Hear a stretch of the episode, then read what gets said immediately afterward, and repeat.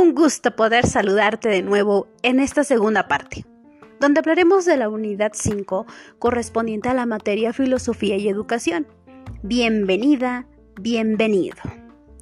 Modelos filosóficos de la educación.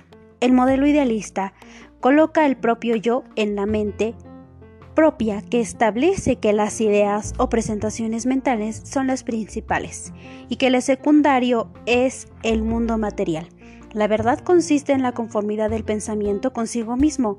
Consigue al hombre como un filósofo que trasciende lo carnal, lo pecaminoso en busca de Dios. Su conocimiento es un recuerdo de la circunstancia en la que se encuentra. Sus valores son universales, absolutos, basados en la bondad mental tomando en cuenta en las clases de la dialéctica que se encarga de descubrir la verdad mediante la confrontación de argumentos contrarios entre sí. El maestro, buscador de la verdad, amante de lo bello. Su propósito, el niño debe reconocer las cualidades del hombre. Con referencia al modelo realista, realismo científico y educación superior, el realismo científico concibe al hombre como captador de los objetos que existen fuera de él. Su propósito es realizar su esencia, unión del cuerpo y alma formando una unidad indisoluble, virtuoso.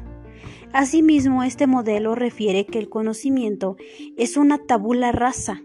Significa que todo comienza con la experiencia a través de los sentidos y que al mismo tiempo es el proceso por el cual se llega a la sensación, sentido común y alma, intelecto, sus valores son la prudencia, autonomía, virtud y libertad, mientras que su propósito es que la felicidad del hombre es buscar la formación de un hombre prudente y virtuoso.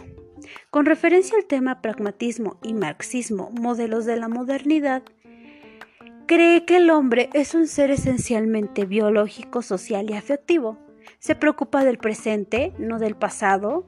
Los únicos ideales son los del aquí y el ahora. El hombre elabora su propio conocimiento probándolo experimentalmente.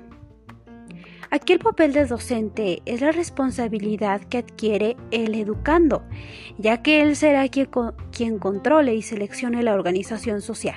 El docente es el responsable de las interacciones y comunicaciones que hay dentro del aula. La teoría pragmática responde a las necesidades actuales del país, dejando atrás las del modelo tradicional. La concepción marxista concibe tres ideas fundamentales de la, teoría de la educación. Primero, la investigación sociológica sobre el estado de la instrucción. Segundo, base filosófico consecuente con la naturaleza de la teoría de Darwin. Y tercero, contenidos, métodos y fines de la educación marxista. En el primer término, el análisis concreto de la educación y de la sociedad es igual a una lucha reivindicativa de los trabajadores para conquistar la primera ley deficiente de la preparación de los maestros provocado por el sistema capitalista. En el segundo término, la, lo esencial lo fundamental de la explicación de la alienación y la esencia del hombre. Lo esencial del hombre es el trabajo. El trabajo ha creado al hombre. Con esto, la teoría marxista reintegra al hombre en el trabajo. En esta teoría dice que la educación debe desarrollar un vínculo con la sociedad, con su actividad y con su producción.